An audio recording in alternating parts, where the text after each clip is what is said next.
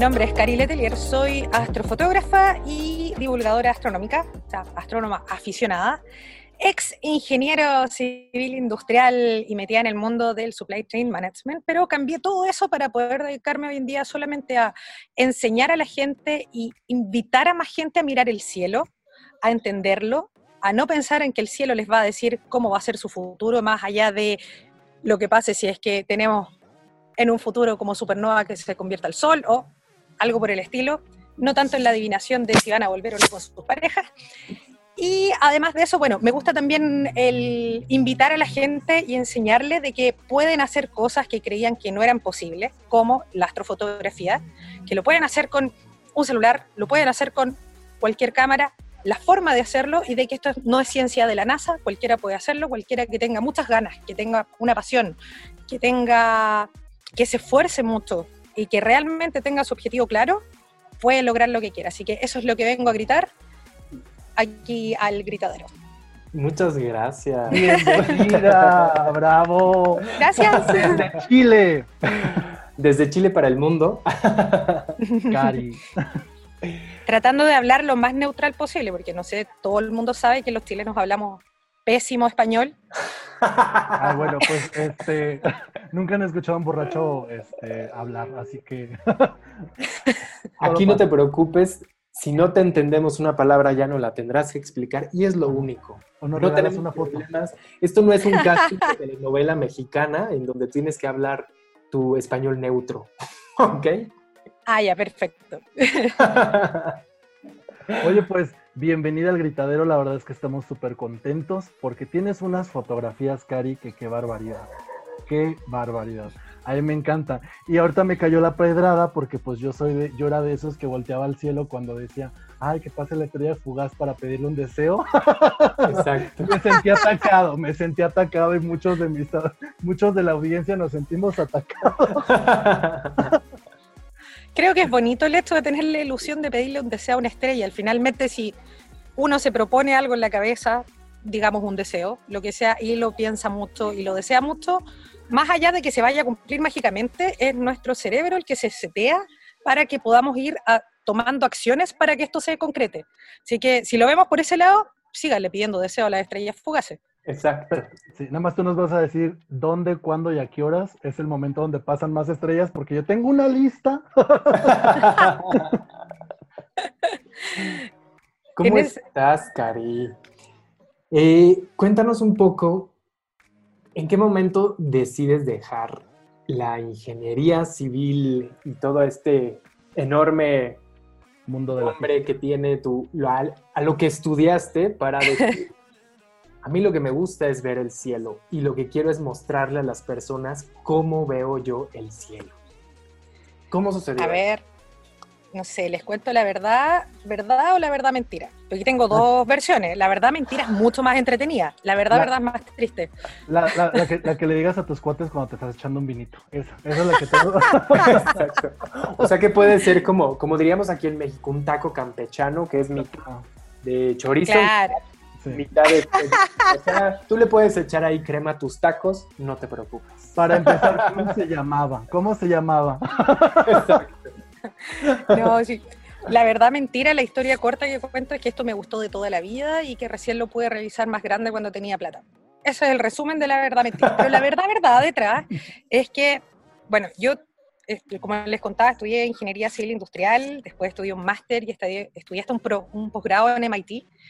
Eh, todo indicaba que iba a ser una carrera prominente, que iba a llegar a gerente, pero en cada una de las empresas en que trabajé, nunca sentí que estaba realmente siendo un aporte a la sociedad y eso yo creo que es algo que uno como ser humano lo tiene inherente, el querer trascender. Así que m- me sentía muy zombie yendo de lunes a viernes a hacer mi trabajo. Eh, en alguna de las empresas, porque también fui muy millennial en ese sentido, creo, estuve en cuatro empresas en cinco años. Entonces, porque tampoco lograba llegar a... nunca tuve la- las ganas de crecer, nunca tuve las ganas de, de querer. En un principio sí, creo que los primeros dos meses en las empresas por lo menos me pasaba, pero después el resto del tiempo era siempre más de lo mismo. No veía que fuera ni siquiera, no sé, una empresa donde, donde generara eh, un mayor valor a la sociedad. Sino que era un número más. Y eso era lo que, lo que me frustraba un poco, porque por último fuera una empresa donde, no sé, estudiando la cura del cáncer o qué sé yo, algo que de verdad fuera a tener valor. Pero no, o sea, trabajé en empresas de consumo masivo, en empresas productoras de, de, ciertos insumos para minería también, en una naviera. Eh, las de consumo masivo eran productoras de, productos grandes conocidos, supongamos una era una, eh, la embotelladora de Coca-Cola, que si bien tenían un programa de responsabilidad social empresarial súper lindo, creaban programas para poder incluir a ciertas comunidades como los recicladores, era súper bonito lo que hacían, pero esto es un poco de la mano, va un poco de la mano con un concepto que se llama greenwashing, y sentía que eso es lo que finalmente hacían todas las empresas, como tratar de compensar. Entonces el daño lo hago igual, pero voy compensando con ciertos actos. Y eso me pasó, creo, en todas las empresas que estuve. Y eso es algo que le pasa mucho a las empresas, ¿no? Saben que le hacen tanto daño al planeta que, de repente pareciera mofa que, crean estos programas o toda esta estructura cuando reconocen que sí, que sí, sus productos no son tan, tan buena onda.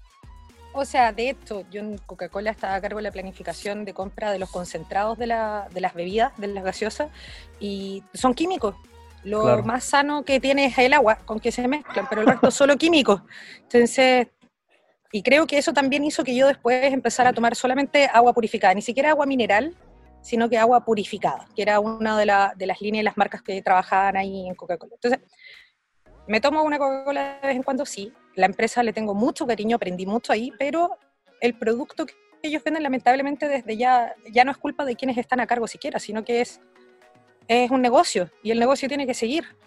Entonces, e, era yo la que no estaba a gusto ni estaba acorde a lo que estaba haciendo ahí. Bueno, ese era uno de los ejemplos, pero me pasó en todas las empresas. Era como, a ver, hay un dicho acá que es como chanchito en corral ajeno, como un cerdo en corral ajeno, y finalmente nunca me sentí muy identificada, nunca me sentí eh, siempre súper abanderada por las empresas y siempre sigo como de mucha motivación y hagamos las cosas, y hagamos esto y motivar a los equipos y ayuda a decorar para las, eh, festividades, para Navidad, para acá las fiestas patrias. Pero eh, entonces con el grupo humano siempre tuve muy buena relación, siempre muy buenos grupos humanos, pero en el trasfondo yo sabía que no estaba haciendo nada que me hiciera trascender. Para mí no era llegar a gerente el trascender. A mí el trascender era crear un impacto, crear, no sé, como hoy en día lo logro, que si yo veo un niño que está mirando arriba, por ejemplo, el hijo de mi novio, hasta antes que yo llegara, eh, no sabía nada del cielo, o sea, sabía muy poco, es muy inteligente él, pero sabía lo que había visto en la televisión o lo que de repente mi novio le había contado, pero eh, le empecé yo a inculcar de a poquito y a nombrar. Él me preguntaba, él tenía como esta, como todo niño, tiene nueve años, esta ansiedad por aprender que todo lo pregunta. Entonces me preguntaban las fotos, ¿y qué es lo que se ve ahí? ¿Y qué es lo que se ve allá? ¿Y, ¿Y qué es esto? ¿Y cómo funciona? Y después empezó ya con preguntas más difíciles. ¿Y cómo se forman las estrellas? ¿Y cómo se forman las nebulosas? ¿Y cómo se mueven? ¿Y por, y, y, y por qué pasa esto aquí? ¿Por qué pasa esto allá? Y supongamos el poder marcar la diferencia entre él ahora está tomando cursos para mini astrónomos que se dictan acá desde, bueno, acá está la Universidad de Chile, que, que es una de las principales como divulgadoras astronómicas también, y en esa universidad estudian los de los astrónomos más, más crack acá en Chile. Y, y, están dando cursos para mini astrónomos donde están haciéndole clases a los niños y él está tomando todos los cursos y está aprendiendo y tomó uno ya de, de planetas y exoplanetas y el sistema solar, tomó otro de estrellas y ahora va por otro, creo, de galaxias y así, y está fascinado. Entonces, el haber hecho ese clic en que él pasara menos horas pegado al PlayStation jugando Call of Duty o Fortnite y ahora está más tiempo aprendiendo a hacer fotos porque está haciendo fotografía también. Cada vez que me muestra una foto, yo le digo ya, pero vamos a estudiar. ¿Qué se ve ahí en tu foto? Ah, se ve la, me, mira y le digo, es una nebulosa, ¿cuál es? Ah, sí, la del saco de carbón en la Cruz del Sur. Y le digo, ¿y esa estrella cuál es? Em, Próxima Centauri. Sí, muy bien. Y así está, poco a poco, entendiendo el cielo, conociendo el cielo, que además esto lo va a ayudar a orientarse. Y, y, para mí eso es lo que me fascina, el ver que la gente empieza a fascinarse con hacer las fotos y entender lo que están haciéndole fotos en el cielo. ¡Guau! ¡Qué genial! ¡Qué genialidad!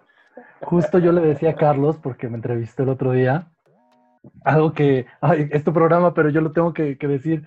Le decía que cuando en la primaria te dejaban hacer la maqueta del universo, este, eh, porque me preguntaba, ¿cómo eras de niño? Y yo le decía, pues tipo que me dejaban hacer un trabajo de astronomía de hacer el universo y pues ya llevaban todo el mundo su maqueta y todos llevaban en la maqueta las líneas imaginarias, ¿no? O sea, las marcaban o, las, o las hacían y yo no las llevaba.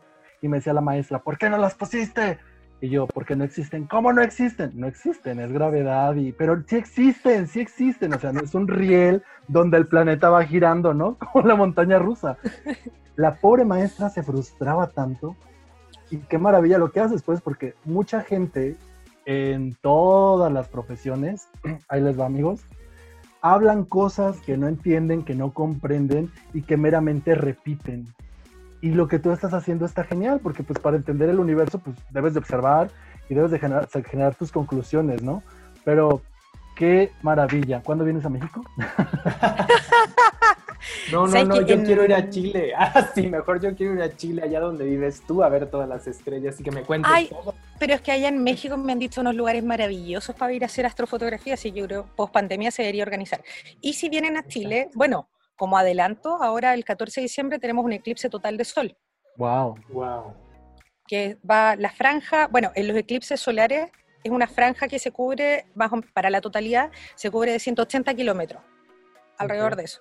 Y acá lo que va a cubrir son justo la región donde yo estoy viviendo ahora, en el sur, que es la región de la Araucanía, parte de la región siguiente, que es la de los ríos, y una parte de la Patagonia Argentina, y la Patagonia Argentina es gigante, parte desde muy, muy arriba, así que esos van a ser los lugares con 100%. Y coincidentemente, además del eclipse total de Sol, eh, dentro de esa misma fecha es el máximo de una lluvia de meteoritos de las Gemínidas. Son de las más importantes del año. Así que 14 de diciembre, dentro de esa fecha, ya saben, tienen que anotar las Gemínidas. Y ahí van a, ahí tienes, yo creo, mira, son como 100 meteoros por hora si te vas a un lugar con, buenas condiciones, que tenga que no tenga mucha contaminación lumínica. Ahí pueden buscar en mapas de contaminación lumínica para poder identificar estos lugares. Así que ahí yo creo que, Gerardo, la lista de deseos que tienes la puedes saldar en una noche. oye, oye, pero, pero para la gente que, dice, viene, viene, perdón, es que me da mucha risa, viene el, este, viene este fenómeno y que ya está preocupada por ponerse el, listón rojo en el ombligo y todas esas cosas, explícale a, nuestros amigos cuál es la diferencia entre lo que tú haces y el andar corriendo poniéndose el listón en el ombligo para que no le pase nada por los astros. lo único que les puede pasar en un eclipse es sí dañar la córnea y dañar el iris de su ojo si es que no ocupan eh, los adecuados materiales para poder observarlo, ya sea un eclipse parcial, penumbral, anular o total de sol. Cualquier tipo de eclipse les puede dañar el ojo, así que siempre con filtros certificados, lentes certificadas. Así que hacer ese llamado para la gente que, porque en teoría hay dos eclipses de sol eh, al año. Sí, al año. Hay, al año, sí. De hecho, los años más anormales, el promedio es entre 2 a 5 al año, pero el que haya 5 es muy anormal y el último año donde se registraron 5 eclipses en un año fue el, como 1930, no, o antes, hace mucho tiempo. Así que eh, no es algo que vaya a pasar regularmente, pero si tienen la oportunidad de poder presenciar uno, siempre ese es el único daño o la, lo único en que puede afectar sus vidas realmente, el dañar la vista. El, el otro lado de la astrología, yo creo que es, bueno, un poco de lo que les decía anteriormente, acá hacer la diferencia entre astrología y astronomía. A mí hay mucha gente que se siente ofendida cuando le hablan de la astrología. Yo, al contrario de eso, me gusta tomarlo como una oportunidad para poder educar. Porque y lo mismo que si yo hablo de algo que no sé y alguien me puede educar, genial, porque puedo aprender y ya la próxima no voy a cometer el mismo error y tal vez me quiero interiorizar más, qué sé yo. Pero en este lado, hacer la diferencia entre astrología y astronomía. La astronomía es la ciencia que estudia el cielo, las estrellas, que estudia el universo.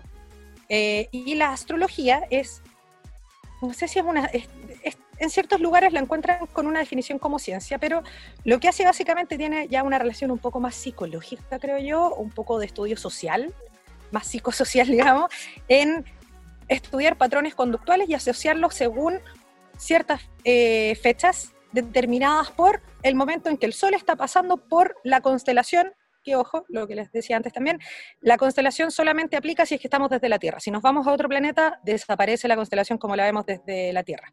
Así que, porque tengan claro, las estrellas aparte de la constelación no están todas a las mismas distancias. Hay estrellas que tenemos a 250 años luz, otras que tenemos, supongamos, Próxima Centauri es la más cercana al sistema solar y está, que estas son de acá del hemisferio sur.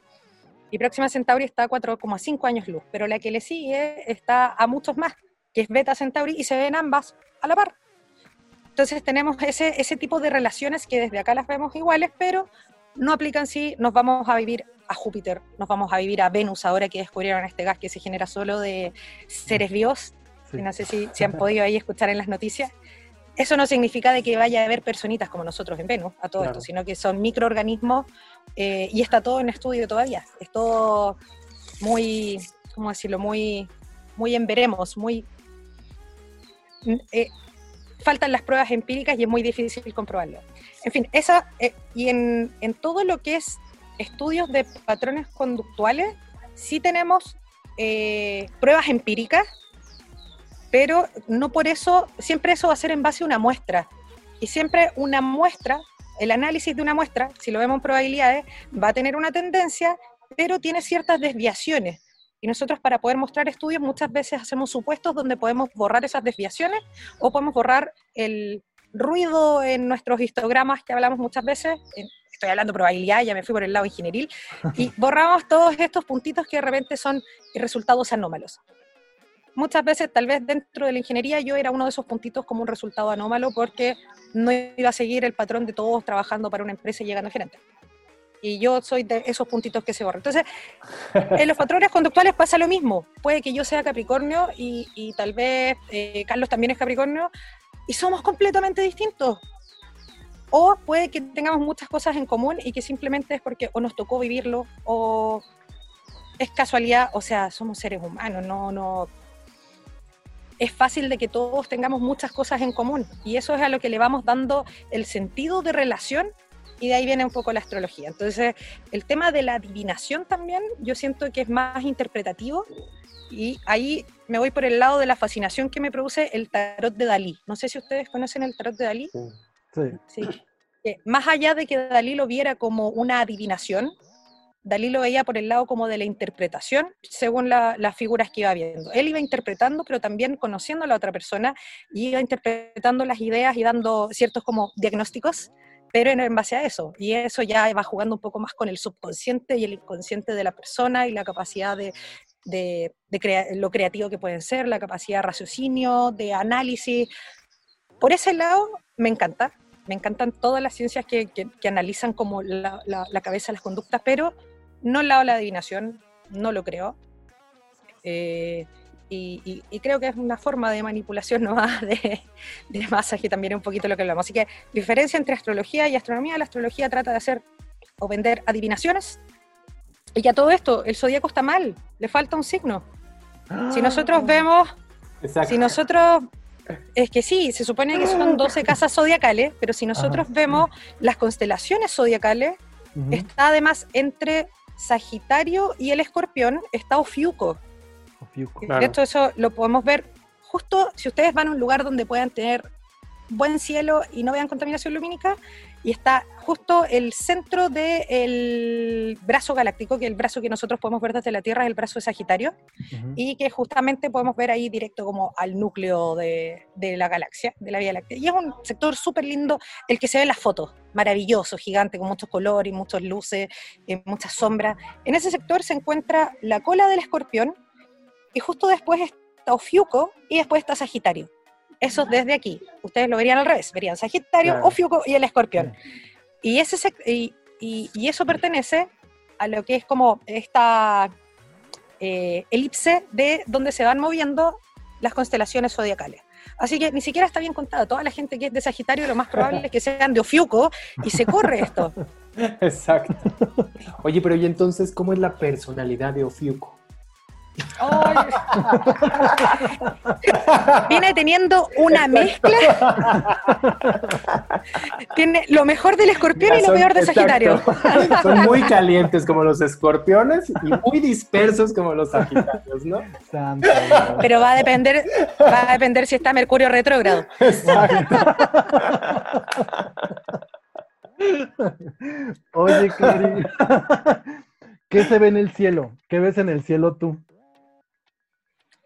Yo lo que veo, eh, existe un pensamiento súper cliché de que uno cuando ve al cielo ve el pasado, pero es por la fascinación de pensar de que tal vez divulgadores que antiguamente lo hacían como Galileo, como Copérnico, miraban y miraban casi exactamente la misma estrella. O sea, mm. la última supernova registrada que habrá sido evento de haber sido hace unos 200, unos 200 años. Entonces, estamos realmente viendo lo mismo que nuestro pasado, que es nada en cuanto a tiempo del universo. Así que me gusta, me gusta pensar en esa analogía y también me gusta pensar otra que un amigo que es divulgador astronómico me dijo, porque toda la gente tiende a pensar en que ven al cielo y, piensan en el universo y dicen, somos tan pequeños, somos tan ínfimos, somos tan nada. Ya, mi amigo me, me, explicó una vez cuando estaba recién empezando en este tema yo de, de la divulgación astronómica y la astrofotografía, me dio un punto de vista súper lindo y súper diferente que es casi como cuando vemos el vaso medio lleno, medio vacío. Él me decía, no, los que, los que son pequeños no somos nosotros, sino que son tus problemas. Comparan, en comparación al universo, tus problemas son enanos, son nada. Claro. Velo así, porque nosotros como humanos, como los que estamos mirando, estamos siendo parte de la historia, como todos los que estuvieron mirando hacia arriba antes de nosotros. Wow, wow. ¿Y qué fotografías? No sé, bueno, nos habías dicho que igual nos puedas mostrar algunas fotografías, porque esto también se va a subir en algún momento a YouTube. Entonces nos podrías mostrar fotografías, pero me encantaría como, ¿qué te embeleza del cielo? ¿Qué encuentras? ¿Qué misterio de velas cuando tú haces una foto? No lo sé. Ahora sí que muy mm. poéticamente nos puedes contar, tú vuélate. Recuerda que es horario familiar nada más. A ver, creo que lo que más me fascina de poder lograr el cielo es captar lo que el ojo no alcanza a captar. Finalmente, con una cámara y con ciertas técnicas de larga exposición, podemos llegar a captar un nivel de detalle que es impresionante el poder pensar como de sueño para nosotros. El tema de los colores, la Vía Láctea, el... me fascina el hecho de que el ojo, eh, la resolución del ojo, para poder definir formas y colores, está definida por eh, dos células que se llaman los conos y los bastones donde los bastones entiendo que están relacionados con lo que es resolución como más en forma y los conos en cuanto a colores. Entonces, de noche, cuando el ojo pierde luz, porque todo esto en las cámaras es lo mismo, siempre tratar de captar luz. La luz es la que va transformando, eh, la luz es la que nos genera los fotones, que son, eh, está compuesta de fotones, que son los que nos generan finalmente una imagen. Sin luz nosotros no tenemos imágenes. Entonces, me, eh, lo que pasa de noche es que disminuyen unos, disminuyen los, eh, los conos y aumentan los bastones. No sé si estoy hablando, si es al revés, no me acuerdo bien. Pero hay uno de los dos que disminuye, el otro aumenta, entonces como el ojo lo que tiende a hacer es a priorizar la resolución en forma y eh, despriorizar la resolución en colores y tendemos a ver más en blanco y negro. Por eso es que nosotros no podemos ver todos esos colores maravillosos en el cielo. Y eso es lo que me fascina la idea de poder hacer esa mezcla de, ya, ya, ya a la vista estoy viendo esta maravilla, pero además hay un más allá que se puede ver y que, no puedo ver, pero que sí puedo capturarlo con una foto. Y además el hecho de poder generar sensaciones o emociones con una foto, me encanta el hecho de que haya gente que ve las fotos y se traslada. Por ejemplo, en TikTok eh, he tenido como eh, súper buen recibimiento eh, de muchas partes de Latinoamérica me encanta el, como la apertura que tiene esa plataforma en ese sentido. Y, y me acuerdo, un comentario que me marcó mucho fue de un chico que, que escribió que él estuvo hospitalizado mucho tiempo y que mis fotos lo ayudaron a sentirse de que no estaba encerrado en una habitación de un hospital. wow. Entonces, llegar a ese tipo de, de, de, instancias, de situaciones, es como lo que más me llena todavía, el hecho de que, de que alguien al ver mis fotos se pueda trasladar. Por eso mis fotos también las tengo súper elegidas. Yo puedo ser miles de fotos en una noche, pero las fotos que yo publico, que comparto, son las que realmente yo quiero que transmitan algo. No es llegar y sacar una foto. Tiene todo un, trabajo detrás para entregar un mensaje. Así que lo que me fascina un poco de mirar el cielo es eso, el poder entregar este, este momento, esta instancia, una historia, una emoción, eh, un cuento, una ilusión. Eso es lo que, me, lo que me gusta. Y más allá, si aparte logro de que la gente se fascine con mirar más al cielo y aprender más del cielo, mejor todavía. Eso es como lo que más me gusta. Qué genialidad. Y qué lindo. Cuéntame nada más otra de las cosas. ¿Cuál es tu hora preferida para mirar al cielo? Ay, mm, depende. Lo que pasa es que te puedo responder como divulgadora astronómica o te puedo responder como fotógrafa. Una de dos. Las, dos. Quiero saber todo de ti. Ya sé, me encanta. si, si es por el lado de divulgación astronómica, eh, cuando hay luna nueva. Mm. No es que no me guste la luna llena, pero cuando hay luna nueva se puede ver mucho más del cielo, mucho mayor detalle. El brillo de la luna lamentablemente nos juega en contra y perdemos un poco de visibilidad del cielo.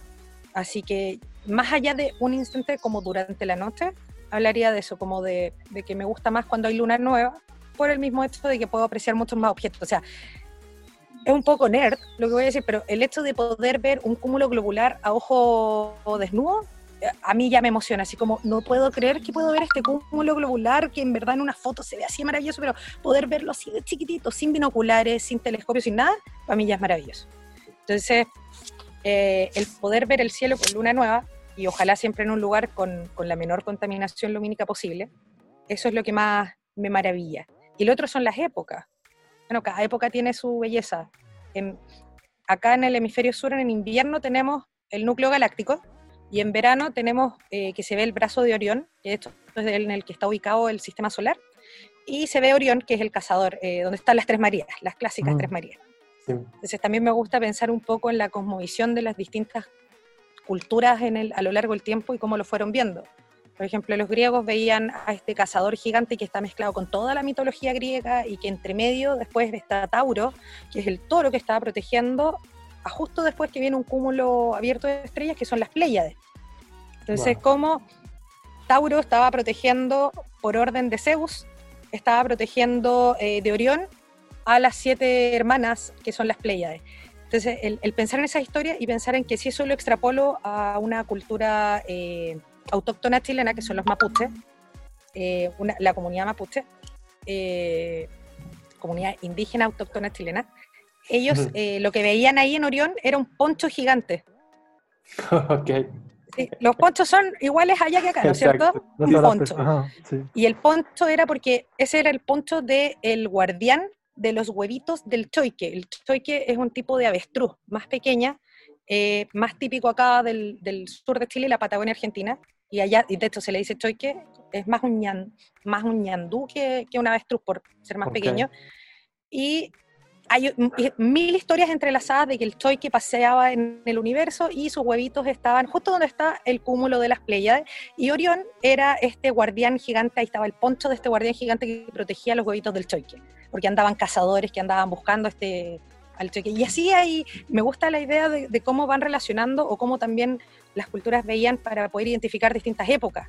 De hecho, bueno, allá en México ustedes tienen toda la visión de los mayas, que es alucinante también y como muchas de las pirámides en ciertas épocas están alineadas con eh, ciertos objetos del cielo, bueno, los solsticios también. Acá tenemos en, de ciertas culturas que tienen mucha influencia de los mayas, eh, que hay geoglifos que están ubicados estratégicamente para que en el equinoccio de eh, el equinoccio de primavera, creo. Del 21 de marzo, ¿no? El de primavera, el, es que el de primavera de nosotros es en ah, agosto. agosto sí. al revés. Y en ese equinoccio se proyecta justo la luz del sol de, y pasa por tres de los petroglifos. Entonces es una cosa, pero el, no sé, eh, me encanta el pensar cómo, cómo ellos estudiaron mucho más el cielo y todos se fascinaban mirando el cielo y tratando de entenderlo, a diferencia de hoy en día que casi no miramos. De hecho, yo no sé si ustedes conocen esa historia de, de cuando hubo un blackout en Nueva York hace muchos años, en, creo que fue en los 80 o 90 habrá sido, que hubo un blackout en Nueva York y la gente empezó, o sea, veían el cielo y se asustaron porque veían que el cielo se estaba partiendo y empezaron a llamar a los servicios de emergencias, toda la gente asustada pensando que venía una catástrofe, el día de la independencia con los extraterrestres, qué sé yo, porque el cielo se estaba partiendo y era que la Vía Láctea, porque la gente nunca, nunca, en ese hub de, de contaminación lumínica, jamás habían visto el cielo. Qué locura. Pero es súper real, ¿no? Esa historia es real, sí. Sí. La pueden buscar ahí, fue en Nueva York, creo que fue en los 80, porque, bueno, allá con la tecnología que tienen no, no ocurre muy seguido los blackouts, claramente.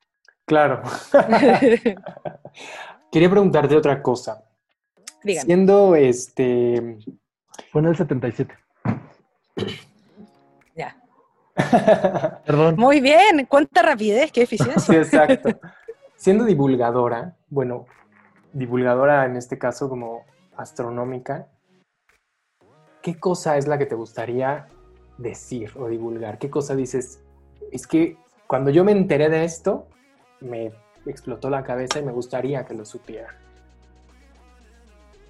Mm, Bueno, si lo tienes a la mano, porque tal- vez es una pregunta muy compleja. No, no, no, pero lo puedo extrapolar a, a mis comienzos. Cuando yo hice mi primera astrofotografía, oye, la primera vez que fui a hacer fotos fue un desastre, no hice nada.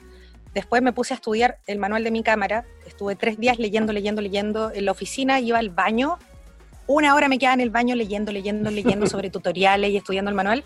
Y fui al par de días después de este primer intento a un segundo intento, buscando, aprendiendo en tiempo récord del tema de condiciones de cielo, no conocía a nadie que lo hiciera. Y ya, y ahí disparé y logré una foto.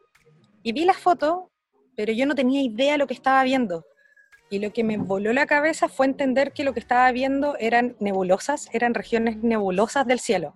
Entonces, yo sin saber, uno tratando de, de- de- hacer como que sabe, por lo general la gente que postea fotos del cielo trata de poner una leyenda de la región de Rofiu, no sé qué, y copian y pegan, pero no entienden detrás qué es lo que hay. Entonces, el entender eso fue lo que a mí me, me- me mató. Esa vez posteé la foto y fue mi primera astrofoto, horrible, horrible, los colores horrible, con mucha, mucha suciedad porque se disparó el flash solo, aparte fue la única que pude hacer en toda la noche y estuve hasta, la- hasta el otro día y no pude hacer nada más, no, horrible, y es horrible la foto, pero la tengo en mi Instagram, es, es como que tienes tu primer hijo y es feo, pero lo quieres, porque es tu primer hijo. Aquí en México decimos que no tenemos hijos feos. Uno no habla mal de los hijos. Eso es Ah, también bueno. un problema. Pero qué bueno. Mala mamá. Pero a ver, Ay, cuéntanos no, un poco más porque sobre estoy orgullosa.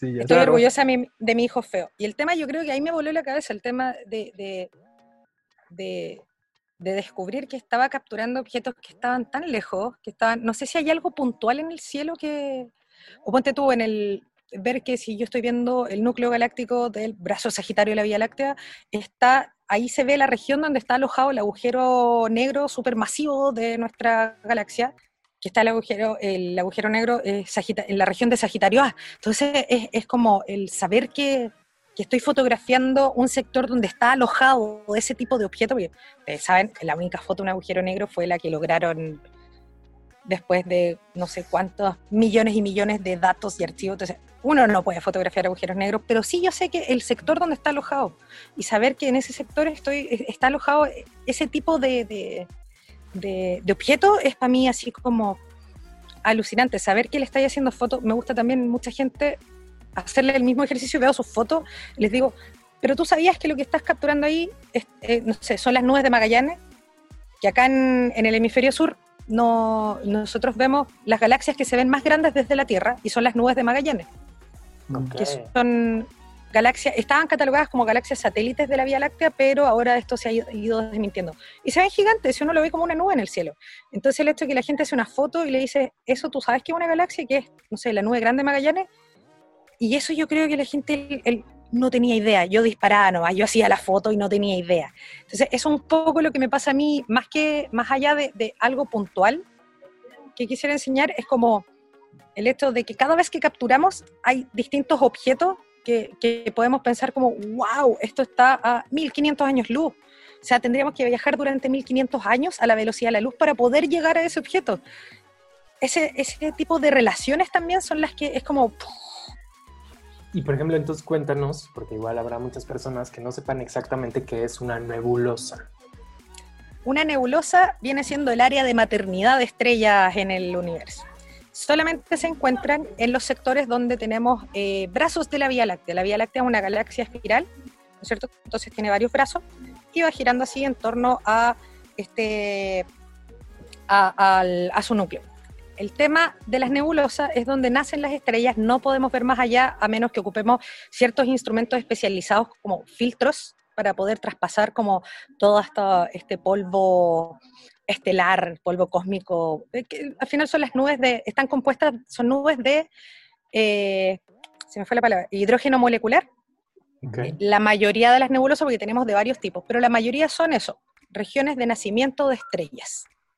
Okay y tenemos distintos tipos de nebulosa, y no me voy a poner a dar la clase, pero de, de, todos los tipos de nebulosa, no sé, creo que son, no sé si son cinco o seis tipos, la voy a contar ahora, hay una sola que no tiene nacimiento de estrellas, que son las nebulosas planetarias, que viene siendo como la cáscara cadáver de una supernova o de una estrella. Es la única que, pero todas las demás tienen nacimiento de estrellas dentro de ellas. Lo que pasa es que unas son de emisión, de reflexión, unas que tienen la mezcla de las dos, de eso va a depender. Pero eso son las nebulosas, regiones de maternidad de estrellas. Wow. Y por ejemplo, las nebulosas también son estas que además pueden ver como en color como medio rojo y entre color azul. Sí, de hecho hay una parte justo en el escorpión. Em, me gusta ponerle ejemplo porque es una constelación que podemos ver desde los dos hemisferios. Entonces también lo pueden apreciar ustedes. En el corazón del escorpión hay una estrella gigante roja que se llama Antares. Y Antares está, justo alrededor de Antares están el complejo de nebulosas de Robo Fiuco. Si ustedes buscan Robo Fiuco, están, hay nebulosas fucsias, azules, amarillas. Es una locura esa región. Entonces, y, sí, todas van a depender los colores, eh, como les decía, del tipo de nebulosas que son, porque tenemos unas que son de reflexión, que son de emisión, que son de absorción, las de absorción son muy oscuras. Eh, de eso va a depender y de la cantidad de energía que vayan teniendo las estrellas que se van formando dentro. Así que esas son las regiones más bonitas en el, en, el, en el cielo, son donde tenemos esos colores espectaculares. Ahora, si nosotros hacemos, supongamos, una foto, miramos hacia sectores donde no tenemos brazo de la Vía Láctea, no hay nebulosa, solo nebulosas planetarias, que son estas típicas que parecen como, como un huevito, son como cerraditas, como redonditas. Y esas son nebulosas planetarias. Okay. Ahora otra pregunta, ¿has podido ir al, observatorio que está allá en Chile, exactamente, pero que es como súper difícil poder entrar porque además casi ni se puede respirar, una cosa ahí hace un montón de frío? Alma. ¿Alma? Sí, que son el proyecto Alma, sí, que está, es que está a cinco mil y tantos metros sobre el nivel del mar. No, no es, nunca he hecho la gestión tampoco, no, no he ido de estos observatorios. Yo trabajé en un observatorio, pero turístico astronómico, en, acá en el norte de Chile, uno que se llama Cruz del Sur. De hecho, es el complejo astroturístico más grande de Sudamérica. Pero eh, no he ido a otros observatorios, no he tenido la, ni el gusto ni la oportunidad de ir, así que no, no conozco. Pero sí he estado en sectores como el haciendo fotografía y Alma está bajo un cielo, bueno, de hecho, ahí eh, Alma está ubicado en uno de los sectores más perfectos para la observación eh, astronómica. La gente dice, ¿por qué? Porque acá los chilenos, muchos se llenan la boca diciendo, tenemos los mejores cielos. No, lo que pasa es que justo en ese lugar, estratégicamente, geográficamente, donde está Alma, o, el desierto de Atacama, ¿verdad? Es donde tenemos son las mejores condiciones del mundo, pero son en ciertos lugares también considerando que están en más altura, eh, cómo llegan los rayos del sol a cierta hora también, entonces la iluminación que llega ahí, es cómo esa parte de la atmósfera, de, o sea, de, ¿cómo se llama?, de la capa de ozono, todo juega a favor para que ese lugar sea perfecto. Además de que el desierto más árido del mundo, el desierto de Atacama, entonces en ese sector la humedad ha llegado casi a un nivel perfecto de cero, casi nunca ha llegado a 0%, pero sea un 0,000. Y solo por eso es que hace perfecta la observación. ¿Y por qué? Porque los instrumentos astronómicos eh, se les generan ciertas distorsiones cuando hay mucha humedad eh, o hay efectos en el cielo por producto de la humedad, como la, eh, las perturbaciones atmosféricas que hacen que tengamos cierta aberración cromática, o sea, se nos ve como medio movida la orillita de los objetos. Entonces, no he podido ir. Muero de ganas de ir a hacer fotos allá. Cuando vaya a Chile, vamos juntos, por favor. Vamos juntos, Y creo que hay una de las formas que se puede. Oye, conocí a una fotógrafa que fue, y no es astrofotógrafa, ella es fotógrafa como eh, guatemalteca que está radicada en Argentina y es fotógrafa de varias disciplinas. Y ella fue, pero fue como prensa. Esa fue la forma de entrar, como prensa de qué, no me acuerdo, pero era, eh, tuvo un pase de prensa para poder entrar a hacer fotos de noche. Es súper, súper, súper difícil conseguir el acceso. Y la idea es ir de noche para poder hacer fotos. Claro, claro. ¿Cómo encuentras? Ay, sí, la verdad es que ya me quiero ir. ¿Ya abran el aeropuerto? ya quiero salir. ¿Cómo es que, por ejemplo, aquí hablamos del bienestar, ¿no? Les recuerdo. ¿Cómo es que tú has encontrado el bienestar? Y, va a pegar otra pregunta. ¿Cómo le puedes decir a la gente que puede encontrar el bienestar? Uno, haciendo lo que, o sea, dejando a un lado la vida godín, haciendo lo que te gusta, pero otro, a través de observar el cielo. Mm, a ver, lo primero, creo que eh, soy afortunada en haber encontrado algo que me apasiona y poder hacer eh, poder hacerlo y, eso me da la fuerza como para seguir rebuscándomelas y hacerlo. Eh, y sí invito a, muchas de a, mucha gente a probar, mucha gente realmente por miedo, o incluso la otra vez leía sobre una oda a la mediocridad, donde la gente no, se, no hacía cosas porque no eran buenos en eso. El hecho de que no seas buena no quiere decir de que necesariamente no lo hagas. Entonces, no porque la primera vez no fuimos buenos, también no vamos a seguir intentándolo. Lo que yo les decía, mi primera foto fue horrible, pero no por eso no iba a seguir intentándolo. Eh, entonces creo que tiene mucho valor el hecho de probar muchas cosas distintas, de atrevernos y finalmente cuando ya encontramos algo que nos apasione, ver eh, si tenemos la capacidad de dejar todo para poder dedicarnos a eso. Por ejemplo, yo también dejé trabajando de ingeniera tenía muy buen sueldo. Entonces, no sé, pedía casi solo delivery para comer. Pedí, eh, usaba, usaba joyitas como toda persona de mi edad y era menor de 30, eh, las Pandora. Entonces yo coleccionaba Pandora. No me da hoy en día para comprar y tampoco es una necesidad para mí. Hoy en día mi necesidad es netamente tener el dinero para poder viajar a lugares a hacer fotos poder, ni siquiera quiero un equipo muy amplio, yo solamente voy, lo que necesito de equipo, me preparo y junto la plata para eso. Entonces, por un lado, ahora vivo con una tranquilidad de que no necesito cosas materiales, de que no necesito ir a comprarme ropa al, al shopping mall todos los fines de semana como para poder llenar este vacío. Mi vacío lo lleno, abro mi computador, de repente mi computador no es muy rápido, no es el más moderno, pero es lo que tengo y acá con harta paciencia voy y empiezo a editar mis fotos.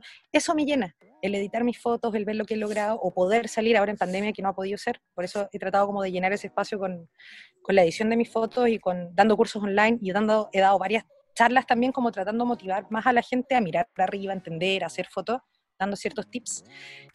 Y por ese lado yo creo que, que de verdad me llena mucho más. Yo debo estar generando que un cuarto de lo que generaba como ingeniera, pero, pero me llena tanto, tanto, tanto más que de verdad no siento la necesidad de, de, todas las cosas que sacrifiqué y dejé atrás a cambio de esto. De hecho, mis, mis amigas en esa época, que eran todas también como bien consumistas en ese sentido, todas ingenieras, me decían, pero ¿y de verdad? ¿Y cómo, cómo vaya a generar plata? ¿Y ¿Cómo vaya a vivir? ¿Y cómo te vaya a comprar Pandora? ¿O cómo te vaya a comprar tal cosa? Y era como, son cosas que no necesito. No, o, también perderle un poco el miedo al tabú de decir, oh, soy mayor de 30 y me tiño el pelo blanco. Exacto. Porque me dicen, pareces una niña, o ocupas audífonos con orejitas de gato, pareces una niña. Iba a decir algo, pero sonaba muy feo, pero es como, Dilo. maní, que me chupa un huevo, lo que digan. Exacto. Creo que, soy mucho más auténtica desde que hago lo que me gusta, desde que hago lo que amo. De verdad que siento que logré como desprenderme de todo y, soy mucho más auténtica. No sé, me tatué el brazo también. Sí, te iba a preguntar. No me había atrevido. Sí, es el Beckvisser. Me, más que encontrarlo. Yo me encontré a mí en Islandia, en un viaje a Islandia. Ay, qué rico es Islandia. Sí, ahí cazando auroras boreales. belleza de fotos, por cierto. Sí. Hay una pregunta que te iba a hacer. Ah, perdón, sigue, sigue, sigue. Ah, era como para terminar el, el, tema de haciendo lo que amas. Yo creo que de verdad eso te ayuda a ser mucho más auténtico y el ser auténtico te hace ser feliz. Porque el estar actuando todo el tiempo o estar tratando de conformarte con cosas que no, no, no te hacen feliz, de verdad yo creo que te va enfermando. O sea, de verdad, yo creo que por eso también tenemos tanta.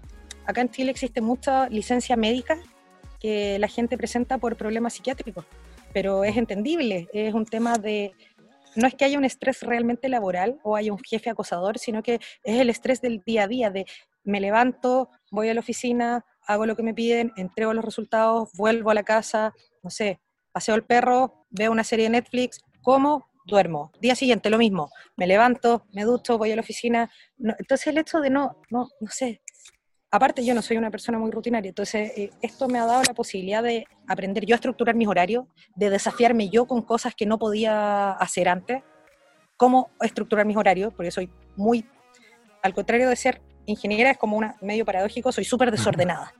Entonces me cuesta mucho ordenar las ideas. sí, eso dicen. Eh, pero eso, el, desafiarme yo misma, no sé, soy impuntual entonces también el empezar a desafiar también los temas de impuntualidad, porque cuando tengo alumnos que me están pagando, o qué sé yo, es el empezar a trabajar en base a tu propia exigencia eh, tus temas. Entonces es casi terapéutico también. Y la otra pregunta que me decías era lo de ver las estrellas. Creo que tiene un efecto súper terapéutico también. Es parecido cuando uno ve el mar. Hay gente que le relaja el mar. Ver las estrellas de verdad eh, puede desafiar incluso varios miedos. Por ejemplo, mi hermana, cuando ve el cielo en lugares que se ve muy bien, como San Pedro Atacamaca, eh, ha viajado y le da miedo porque dice, veo tan encima tantas estrellas y la Vía Láctea y todo que me da miedo, me... me, me, da como vértigo. Exacto, como que se siente muy sobrecogida, como no, no le gusta, es una sensación que no le gusta. Entonces, eso también, como el, el desafiar un poco el miedo en ese sentido de esta inmensidad y de sentirse parte de esta inmensidad, más allá de sentirse ajeno y como me va a aplastar, no sé.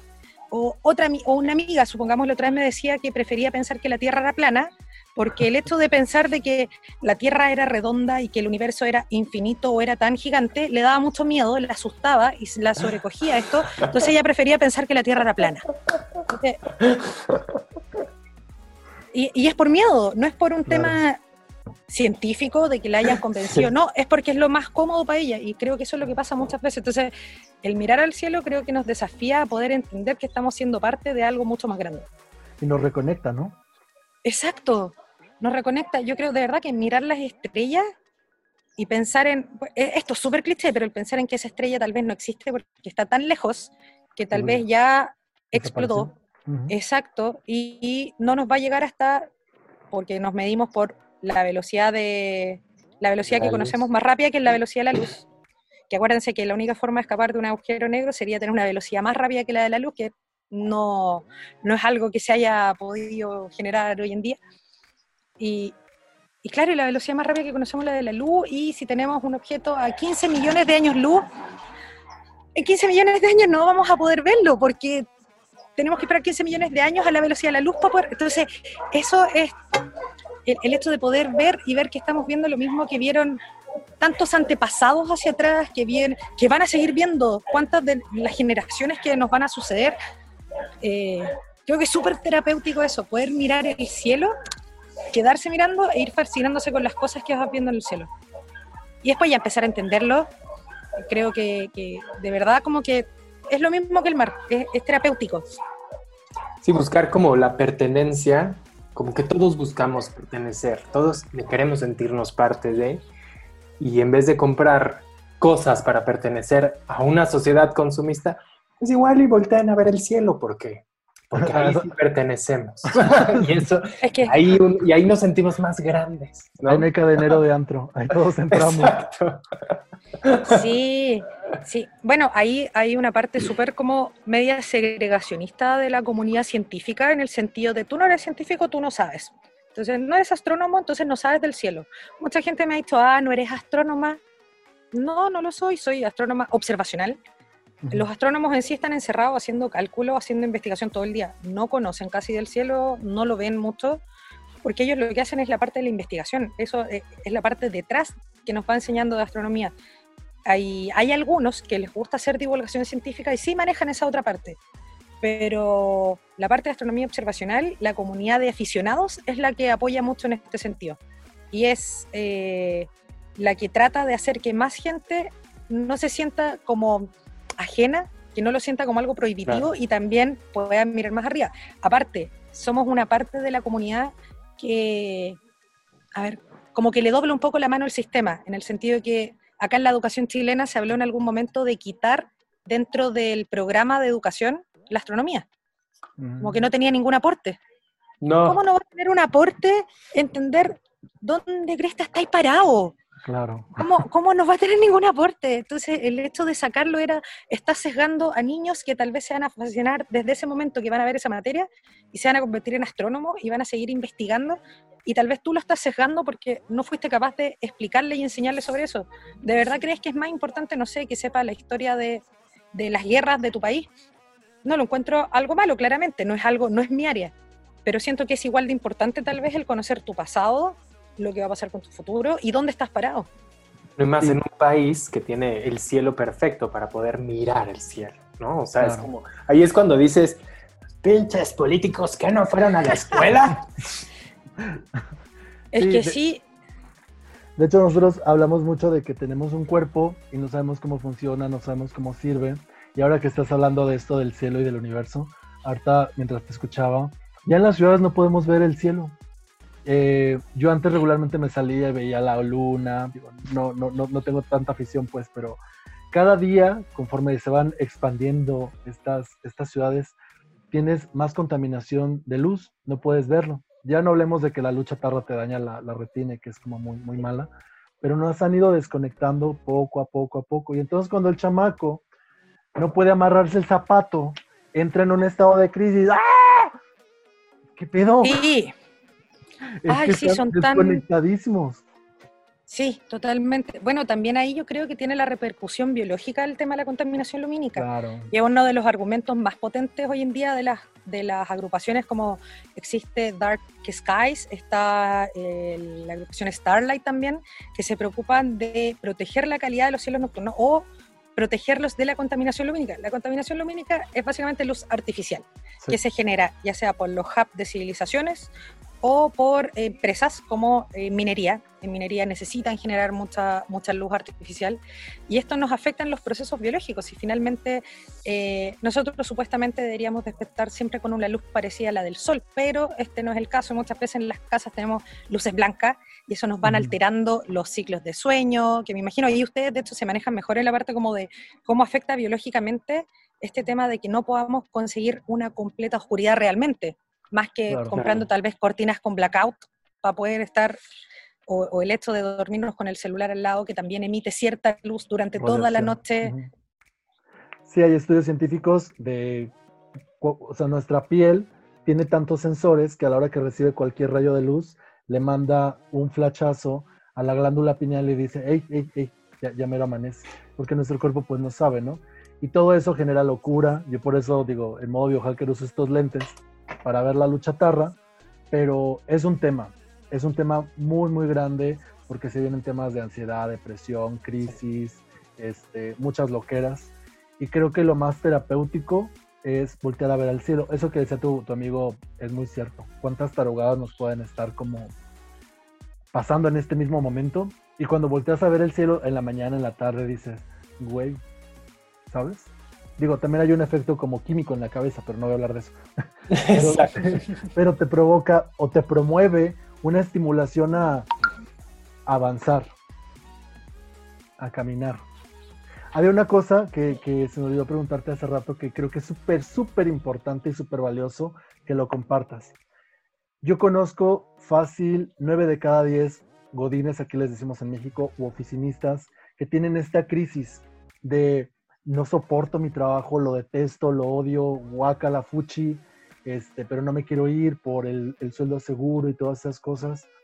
Y se viene después, cuando lo platicas con amigos, el bullying o el ataque de, no, ¿cómo te vas a salir si estudiaste 5, 10, 15 años la universidad, acabas de hacer tu posgrado, estás pagando tu casa horrorosa a 10 kilómetros del centro de la ciudad, tu coche? Ese bullying o esa agresividad hacia las personas en el tanto internamente porque te lo dices todo el día, no, no, no me voy a salir, pero ya me quiero salir, o sea, ese sufrimiento, y el externo, ¿cómo puedes tú decirle a la gente, salte? Deja tu trabajo que odias. Mm, de partida por el lado de los amigos, si no tienes amigos que te vayan a apoyar en los cambios que tú quieres generar, entonces cambia a tus amigos.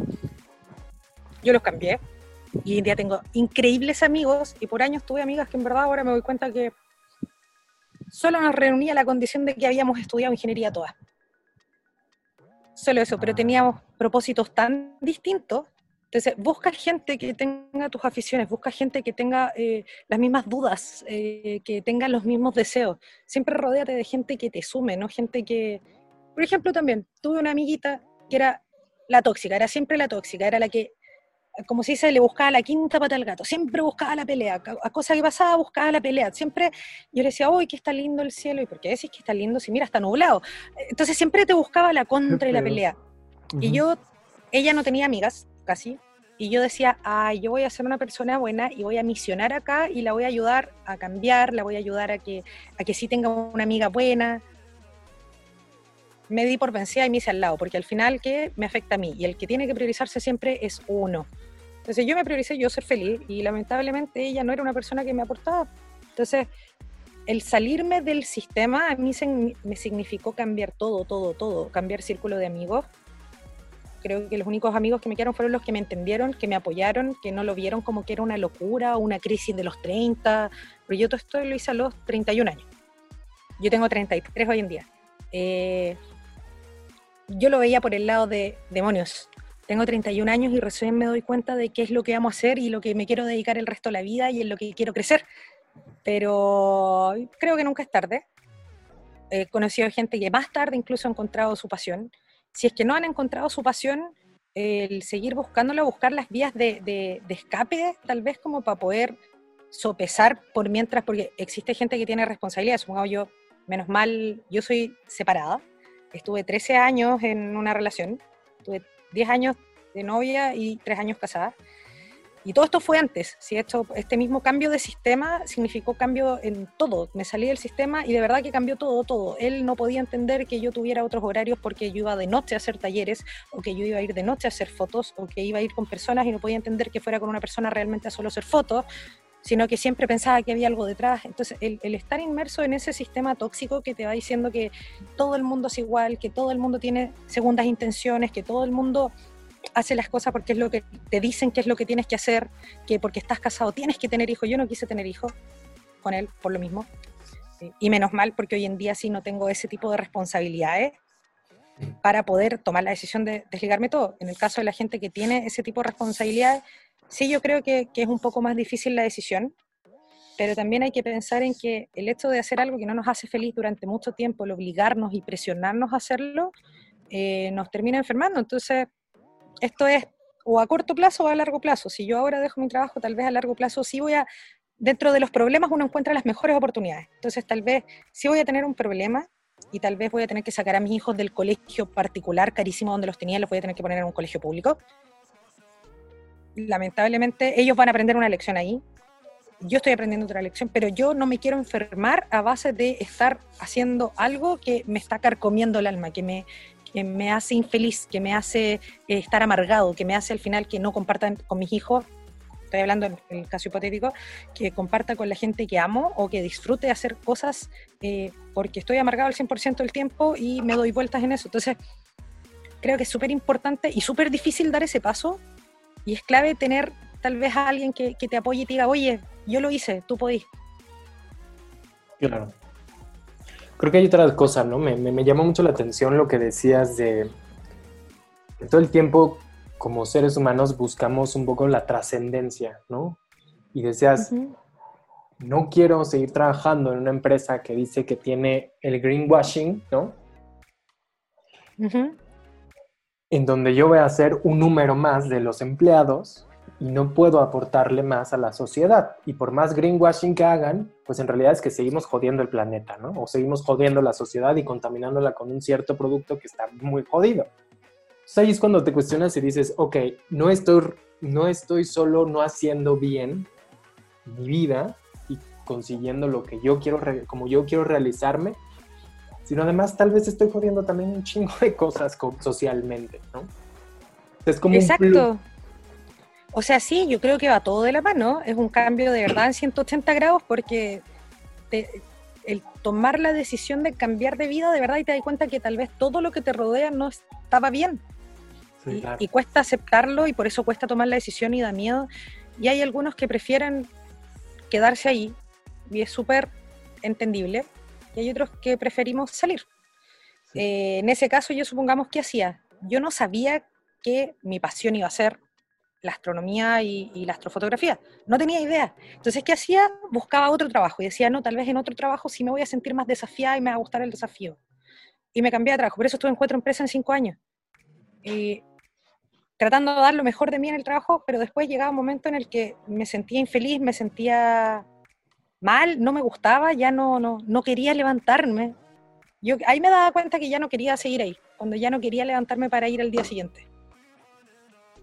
Hoy en día puedo estar muy cansada, pero si hay un fenómeno eh, que está ocurriendo afuera, me levanto así, no me cuesta nada. Entonces, eso me pasaba con las empresas y ahí, por eso pasé por tantas. Y, y nada, hasta que llegué, no es fácil, pero llegué a encontrar algo que sí me hacía feliz, entonces, y empecé a dedicarle cada vez más tiempo hasta que ya mi cabeza no pensaba en nada más. Y ahí fue cuando un muy buen amigo mío, que colecciona sonrisas alrededor del mundo, mi mejor amiga en verdad, que, ella siempre me ha apoyado en todas mis locuras, y, me ha entendido, y ella fue la que me puso en contacto con él, que lo conocía, porque él es embajador en Coach Surfing y me dijo, ¿sabes qué? Yo creo que te puede aconsejar porque él como que viaja harto, no, no entiendo muy bien qué hace, pero como que tal vez te puede ayudar porque algo le vi de la felicidad también. Ya, me puso en contacto, hablamos, él me explicó lo que hacía, él también tuvo un cambio radical de vida, él tenía su empresa, le entraron a robar, quedó en la calle sin ni un peso, con deudas, tuvo que liquidar a los empleados de la empresa, y él decidió sacar un préstamo y con esa plata liquidó todo y con lo que le quedó se fue de viaje y en el viaje él descubrió realmente qué es lo que quería hacer, que era coleccionar sonrisas. Ahí es, más larga la historia, obviamente, pero, pero él pasó de, quedar en cero, eh, de quedar en el hoyo, en lo profundo del hoyo, a descubrir qué es lo que realmente quería hacer y hoy en día tiene una fundación donde se dedica a promover la felicidad y el bienestar eh, de la gente en cuanto a la felicidad, de la salud mental en cuanto a la felicidad, hace mucho coaching, charlas, etc. Y yo tuve yo siento que tuve la suerte de conocerlo y coincidir con él y que él me aconsejara y él me dijo, al final, de verdad que cuando tú vibras con lo que estás haciendo, todo alrededor como que vibra. No es algo de magia, sino que es algo de que tú estás haciendo acciones, lo que hablábamos delante. Cuando se habla de la ley de la atracción, no es de que yo realmente piense mucho en algo y me va a llegar acá al lado por arte magia. No, sino que yo estoy transformando mi ser para poder lograr eso que quiero tanto para lograr conseguir tener, tal vez mi sueño es tener un Mustang, qué sé yo, estoy diciendo una estupidez, pero lo quiero tanto, tanto, tanto, y la gente dice, eh, deséalo tanto hasta que el universo te lo dé. No es el universo el que me lo da, soy yo la que lo quiero tanto que voy a buscar todas las formas de poder generar los ingresos para poder comprármelo. Claro. Entonces, por ese lado yo creo que, que, sí es bueno escuchar eh, historias de otros, de que, de que se puede, de que no es imposible, de que tal vez te vas a equivocar, pero al final de los errores de donde más se aprende es de donde nacen las mejores oportunidades. Eh, yo a pesar de todo, eh, no me arrepiento ni un día de la decisión que tomé ya hace, ahora en diciembre van a ser tres años. Es súper reciente, pero llevo, sí, hace dos años dejé mi trabajo para dedicarme full time a esto y tres años llevo en la astrofotografía y la divulgación astronómica. Y siempre aprendiendo.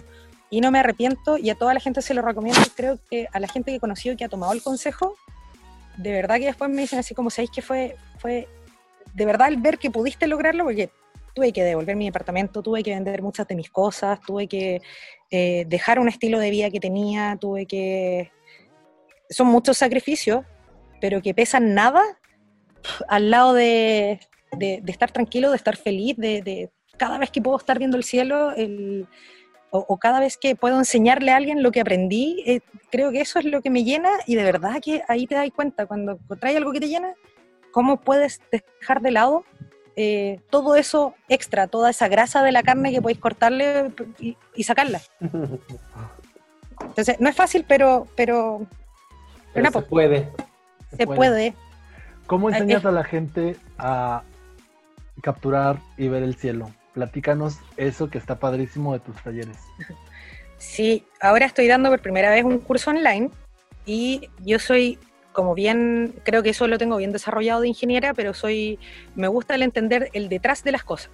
Entonces mis alumnos sufren un poco con las clases por lo mismo, pero yo les enseño las partes de una cámara, cómo funciona la cámara, cómo está compuesto el sensor de la cámara de distintas eh, células fotosensibles que van capturando los fotones y los convierten en imagen porque los convierten a electrones y estos electrones se almacenan y se convierten a corriente eléctrica y se almacenan en voltios. Y hay otro aparatito que esto los convierte a valores digitales.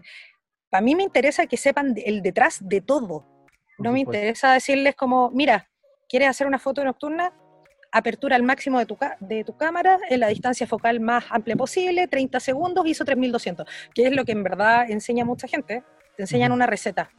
Para mí no es válido a mí, si me vaya a decir, enseña, enséñame, pero enséñame en una hora, no puedo. No puedo, no puedo. Porque a mí me interesa que entiendes el detrás ¿y por qué estás usando un ISO 3200? Ah, ¿qué es el ISO? Ah, es la amplificación que genera el sensor de la cámara de la imagen que se está captando de los fotones.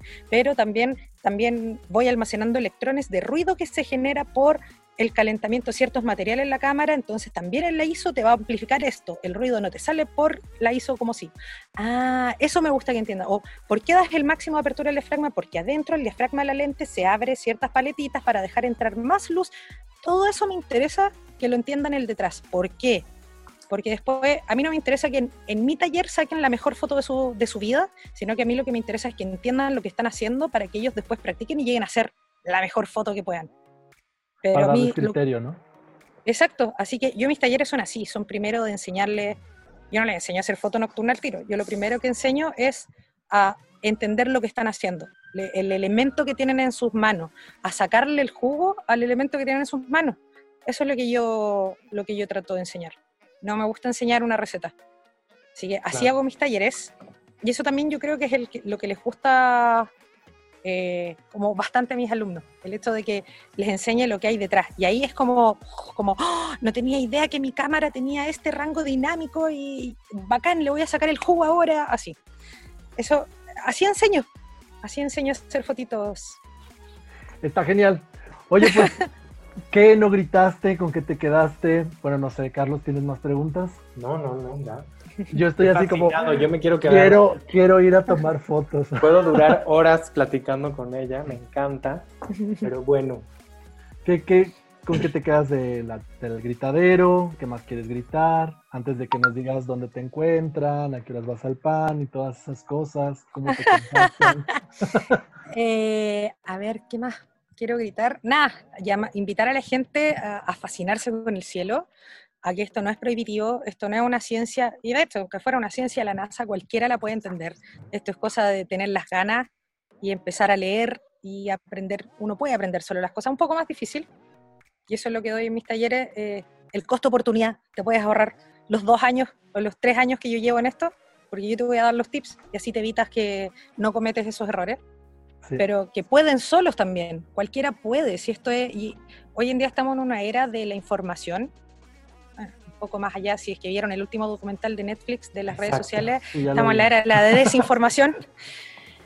Sin embargo, igual existen ciertas, podemos sacarle el jugo a ciertas plataformas, a mí me gusta ocupar las redes sociales más allá de, un tema de ego, como para generar divulgación, para fascinar a más gente y, y eso, y podemos darle la vuelta y tenemos un montón de información a la mano. No necesitamos que alguien nos diga, no es como decirle, Siri, explícame qué es una estrella. No, yo puedo ir y leerlo y leerlo de distintos sitios y voy viendo distintos puntos de vista. O tal vez hay uno que veo, es el único que dice algo raro, tal vez está equivocado. Y, así me voy formando yo un criterio de cómo son las cosas. Si esa es la idea, no creer lo que nos dicen, sino que formarnos nosotros un criterio en base a ver la mayor cantidad de información posible sobre algo. Y en este caso, lo que yo los invito es a eso, a aprender de que nada de esto es prohibitivo, aprender del cielo, a mirar más el cielo, a entenderlo, a aprender a orientarse, que no necesiten una brújula de noche, que necesiten solamente que el cielo esté despejado y con las estrellas yo me guío y me muevo a cualquier lado. Eh, y si además se quieren atrever a capturarlo, que le den, cualquiera lo puede capturar. No, no es necesario tampoco un gran telescopio, una cámara profesional, para nada, que, que, se atrevan. Y esto extrapolarlo a que se atrevan a hacer todo lo que tienen de repente las ganas y no se atreven. Que de repente dicen, no soy bueno. Da lo mismo que no seas bueno. Lo vas a hacer porque te gusta. Hazlo porque te gusta. Hazlo porque quieres hacerlo, solamente por el hecho de querer hacerlo siempre cuanto no transgreda los límites de, de, la persona que está al lado mío. Pero si quieres hacer algo, dale, atrévete. Somos varios que, tuvimos ese mismo miedo y aquí estamos poniéndole el hombro y, eso, creo que eso es lo que le diría a la gente como, como consejo. Griten, super griten. Exacto. ¿Y dónde te encuentran en redes? Estoy como, de hecho he mantenido el nombre, fue mi primer nombre, como mostrando mi foto. En Instagram estoy como Cari Letelier Foto, yo soy Cari con C, como la constelación de Karina.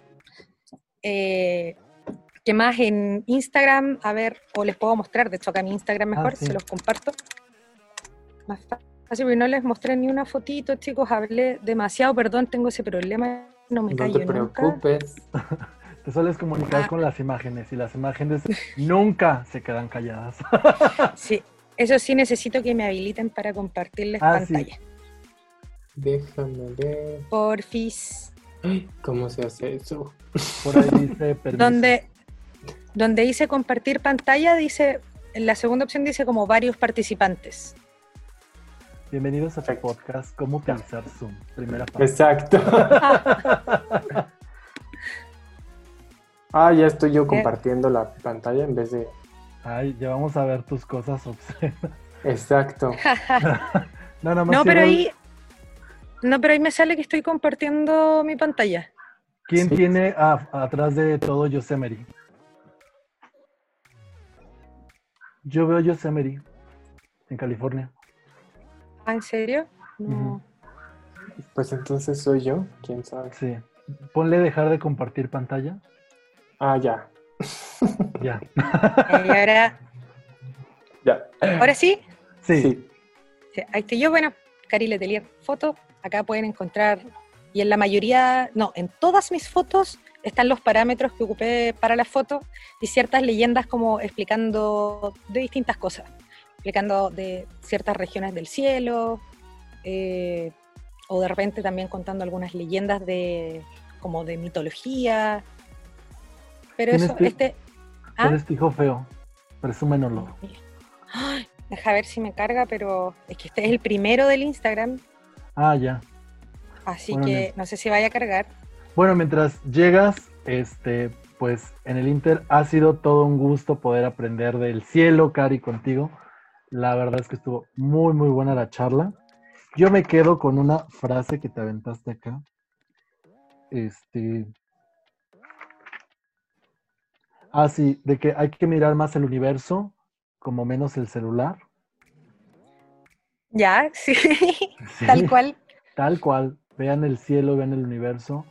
Estoy muy feliz, como te lo dije cuando te invité, estoy muy, muy feliz de tu trabajo. A mí me súper fascina y muchas gracias por haber venido al gritadero. Ahí está.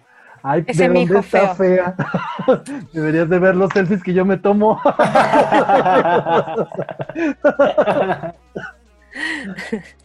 no, pero ahí, ¿por qué lo dejo? Para que la gente vea que no es algo automático, no es algo que aprendí de la noche a la mañana, es un trabajo donde yo he ido, he ido aprendiendo y sigo aprendiendo. Entonces hay una evolución. Así que sí, es horrible mi primera foto, pero bueno, es mi primera foto y así uno va evolucionando. O sea, la gracia uno va evolucionando en todo en verdad en la vida. Claro. Así que me pueden encontrar ahí en mi Instagram o mi web, que es cariletelier.com. Ahí venden los cursos. Sí, o sea, los cursos en verdad los publico como este, los publico en, en Instagram y en mis redes sociales en general. También estoy en Facebook como Cari Letelier Foto, en TikTok estoy como Cari Letelier, en... ¿Qué más? Y lo otro ya son plataformas como más solo de fotografía, que es 500px y Flickr, y también Mm. estoy como Cari Letelier Foto. Así que, y mis talleres, eso los aviso por redes sociales y la información la envío toda el- a- al correo. Me piden la información y ahí mando toda, toda la información asociada. Son cursos súper intensos, eso sí, ¿Cuánto para dura? que este fueron, son dos semanas de clase, de hecho hoy día en la noche doy la última clase del segundo módulo, son dos módulos, un módulo de eh, uso y configuración de equipo y además de astronomía, y el segundo módulo es sobre la parte del postprocesado Ok. de las fotografías. Y distintas técnicas también asociadas. Así que duran, fueron seis clases de como tres horas cada una. Eran, estaban fijadas en dos horas, pero al final eh, me gusta que quede todo claro. Son cupos máximos entre 10 a 12 alumnos, porque así puedo realmente dedicarles mucho tiempo. Y además de las clases, están, les doy un, horario que se llama el coach uno a uno, donde me dedico a ver específicamente de cada persona qué es en lo que está débil, eh, si le saca el jugo a su cámara o no, si conoce todas las funciones de, de su equipo o no, eh, qué es de repente lo que le falta, qué es lo que quiere mejorar. Así que, y eso también ha funcionado súper bien. Le gusta harto a los chicos. Por lo general ahí, esto es, no es para gente que esté avanzada, porque todo esto no les conté de la diferencia, pero existen varios tipos de astrofotografía y la que yo practico es la de campo amplio, que es con paisaje. Por eso también hablo mucho y enseño mucho de fotografía. Reglas de composición, teoría del color. eh, eh, eso básicamente por el lado de, de fotografía, como la parte del ojo fotográfico, cómo desarrollarlo. No solamente, eh, porque hay otro tipo de astrofotografía que es de cielo profundo y esa ya solamente es de distintos objetos astronómicos y es mucho más técnica. Esta tiene un lado como de, de comunicar, de emociones. Así que ese es el tipo de, de- de- de cursos que hago yo. En verdad enseño de fotografía completamente, más enfocado a la nocturna. Y además doy estos coaches de usos de equipo, de temas de edición. Perfecto. Así que para quienes quieran aprender, Pues muchas gracias. Ahí les dejo. La verdad es que fue muy rico platicar contigo, conocerte, conocer una mujer valiente, chilena, que dijo, a la mierda el sistema, quiero hacer lo que yo quiero, ¿no? Y sobrevivir con todo esto y sobre todo ser feliz y buscar eso, el bienestar y la felicidad, creo que es uno de los grandes objetivos. Y pues sí, nos quedamos con esta idea de, por favor, sigan mirando al cielo. Hay muchísimas cosas que ver. Y pues ya saben, tenemos también nuestras redes sociales en el gritadero, nos pueden encontrar por todos lados como el gritadero. Estamos en todos los lugares, síganos.